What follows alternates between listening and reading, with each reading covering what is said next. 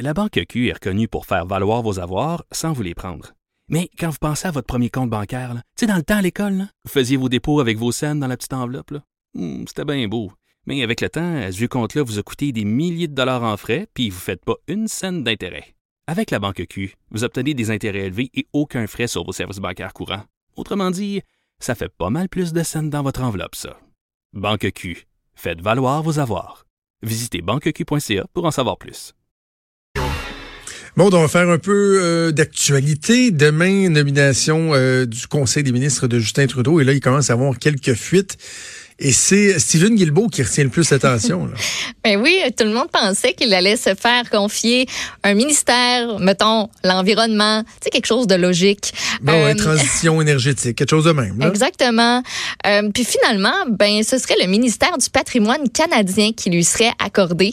Euh, on dit aussi dans ces rumeurs-là que Mélanie Joly, François-Philippe Champagne vont avoir des responsabilités plus importantes. On pourrait aussi, du côté du cabinet de Justin Trudeau, vouloir scinder quelques ministères, puis répartir le travail, par exemple, entre deux élus. On parle pas de beaucoup de sièges de plus, mais quelques-uns tout de même.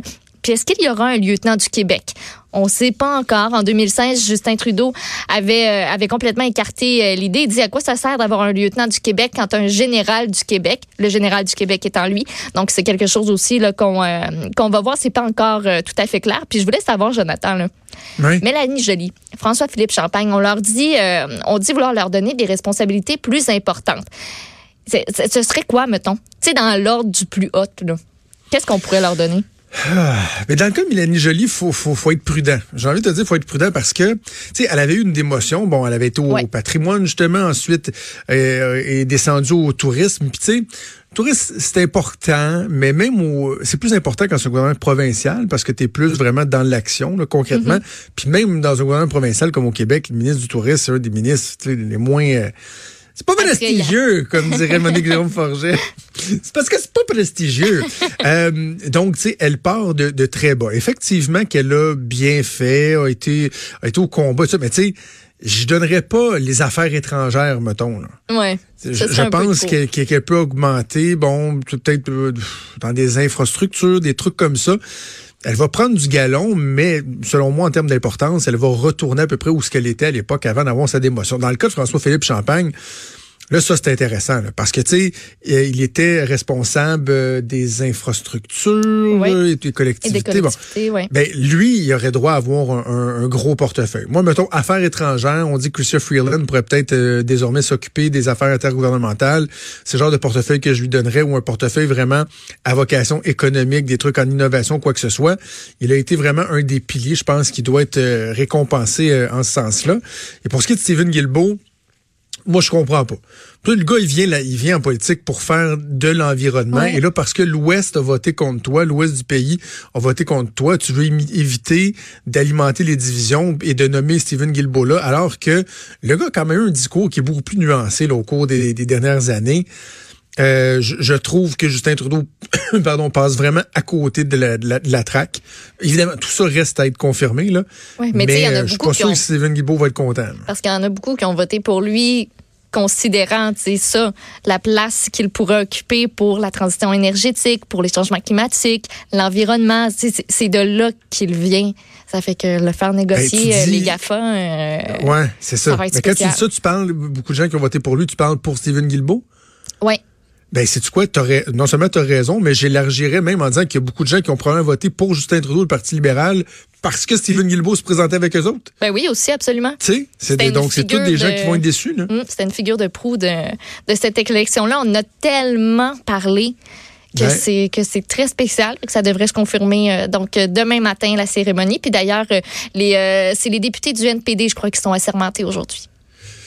Oui, ah, OK. Bon, ben, alors demain, euh, Conseil des ministres, ça va être à suivre. Autre euh, annonce importante, ça va survenir aujourd'hui. Puis bon, ça a pas mal été bruté, mais le gouvernement euh, Kakis qui va euh, annoncer le, finalement le plan retenu pour sauver les, les hebdos du groupe Capital Média. On dit que le meilleur modèle parmi plusieurs qui ont été soumis, euh, ce serait celui de coopérative d'employés. Donc, pour tenter de sauver le groupe Capital Média, ce serait le ministre euh, Fitzgibbon qui en fera l'annonce aujourd'hui. Puis après ça, ça va être soumis par le syndic à la Cour supérieure.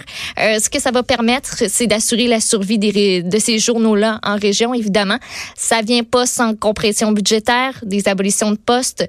Euh, c'est quelque chose qui est pas qui est pas exclu et surtout, ben, les retraités euh, sont sont pas très contents parce qu'on pourrait perdre près de 30% de la rente de retraite dès le 1er janvier.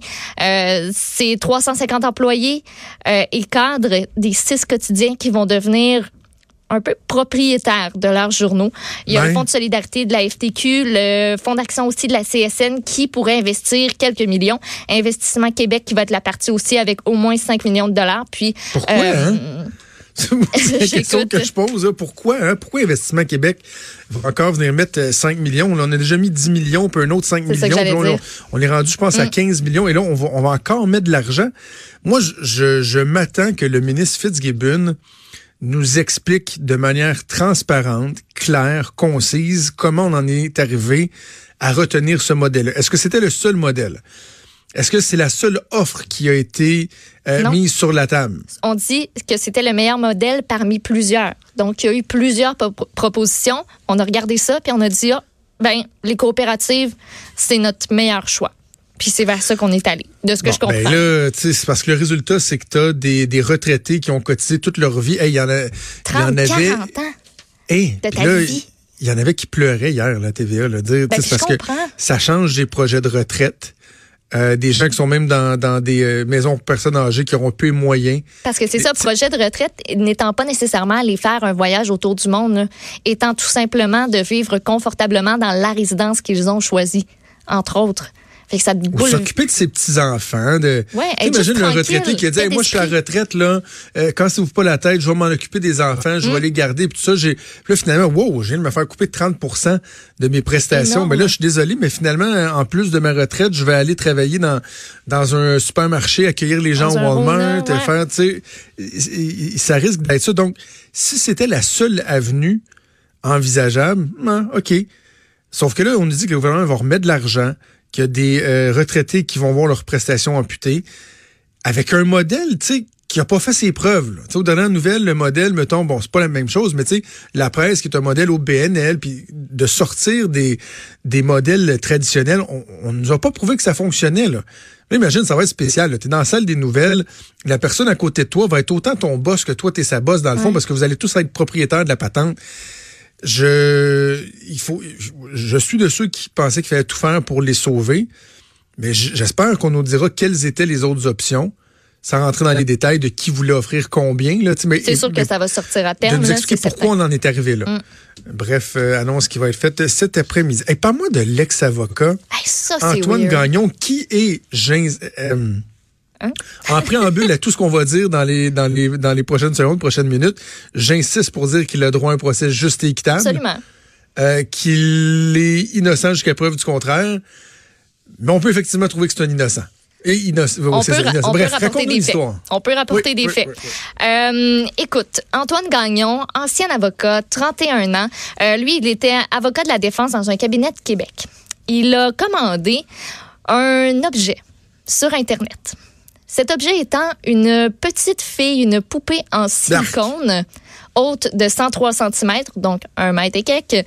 Ça représente à peu près la hauteur d'une fillette de 5 ans qui a une perruque rose, qui porte des vêtements translucides. Il y en avait d'autres aussi qui venaient dans la boîte.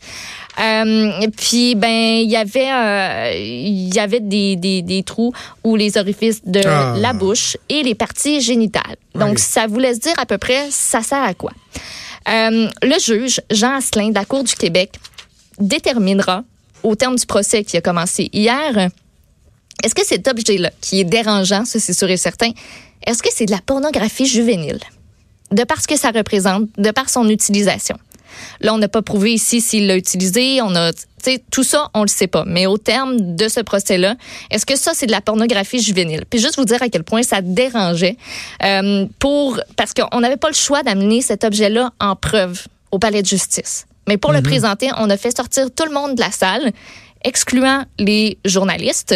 Donc, ceux qui étaient présents dans la salle avaient tous un rapport avec le procès où étaient soit des médias. Et on peut lire, en tout cas dans le soleil, qu'il y avait, qu'il y avait un énorme malaise quand on a Ben, présenté ça.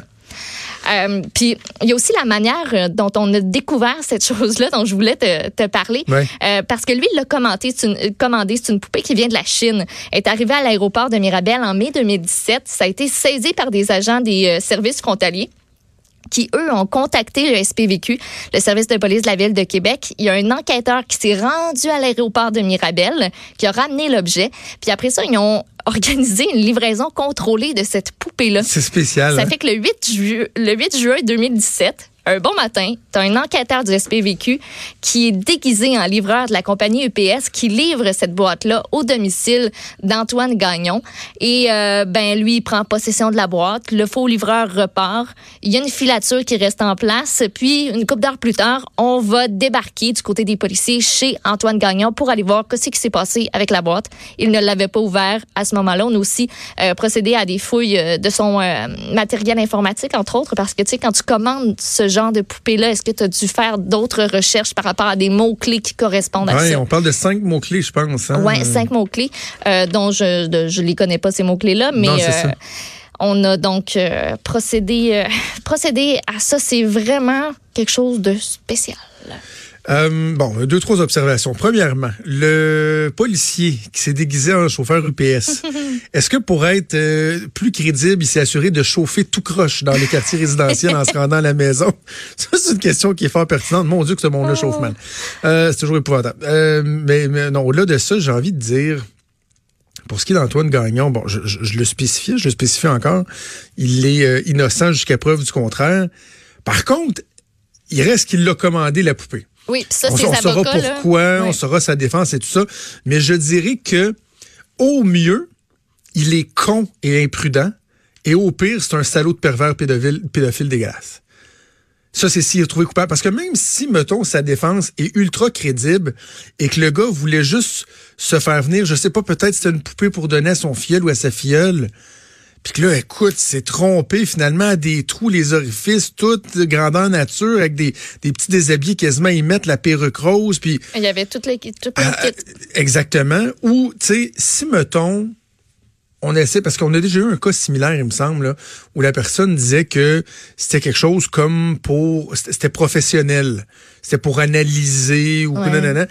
À la limite, si, mettons, tu t'apprêtes à commander une poupée comme celle-là à des fins scientifiques, euh, ou faire une étude psychosociale, tu avertis quelqu'un, là. Ben, Ça me semble que j'avertirais quelqu'un. By the way, là, euh, je me commande une drôle de poupée, mais c'est il y, a- il y a un but à ça. Là, pensez pas. Fait que ça, c'est le meilleur des scénarios parce qu'il l'a commandé, la poupée. Oui, puis ça, ces avocats le reconnaissent. Ils disent, oui, oui, il l'a, il l'a commandé, il l'a fait livrer chez eux, mais ça admet pas la nature de pornographie juvénile de cet objet-là. Puis aussi, ben, la connaissance, comme tu dis, de l'accusé de, de, de cette de cette affaire-là. Mais quand tu commandes quelque chose par Internet, puis que tu passes par tout le ouais. processus, puis que tu le magasines, euh, au final, tu sais qu'est-ce qui va arriver chez vous. C'est pas comme quand tu commandes une camisole, puis qu'elle est trop petite, puis que tu retournes, tu sais Exact. c'est pas la même affaire. Puis on en parlait ici un peu dans, dans les bureaux. Puis, tu sais, il y a aussi, il- je sais pas s'il y a eu un cas semblable ou quoi que ce soit, mais il y en a qui disent c'est bien mieux ça que. euh, puis là, je- il est innocent à preuve du contraire. On s'entend là-dessus. Mais c'est bien mieux ça que de le faire sur un vrai enfant. Il y a ça qui est, sor- qui est ressorti aussi. Ben, c'est un des arguments pour ces poupées-là. Ouais. Ça a déjà fait me- les manchettes, ça a déjà été dans l'actualité, mais c'est c'est un des Je me arguments. souviens d'avoir là, déjà eu ce débat-là, absolument ouais. rien, là, mais Non, non, mais je me souviens, Maud, d'avoir déjà. Non, non, puis c'est ça. Euh, C'est bien, c'est élargissons, important de- là, c'est ça, on on est- est- on n'est plus dans Antoine. Gagnon. Là. Élargissons. Le, je me souviens d'avoir déjà eu ce débat-là euh, il y a quelques années euh, lorsque j'étais à la radio de Québec. Et j'avais le réflexe, moi, un peu de dire ça. De dire, tu sais, même quand on parle de pornographie en ligne, la pornographie legit, là, évidemment, là, pas pornographie infantile, mais juste la pornographie, euh, les jouets sexuels, etc. Tu dis, ben, tu sais, si quelqu'un euh, évacue ses pulsions sexuelles par le biais de la pornographie, de jouets quelconque ou quoi que ce soit, sans consommer des, des, des, des produits qui ont exigé eux-mêmes qu'une personne soit torturée. Tu sais, moi, quelqu'un qui regarde une vidéo de pornographie infantile, c'est aussi pire que la personne qui l'a fait. Parce que si toi, t'existes pas pour commander ce genre de truc-là, c'est l'offre et la demande, il n'y en aura pas. Donc, tu es aussi coupable que la personne qui a commis le mm. geste. Ça, c'est mon avis.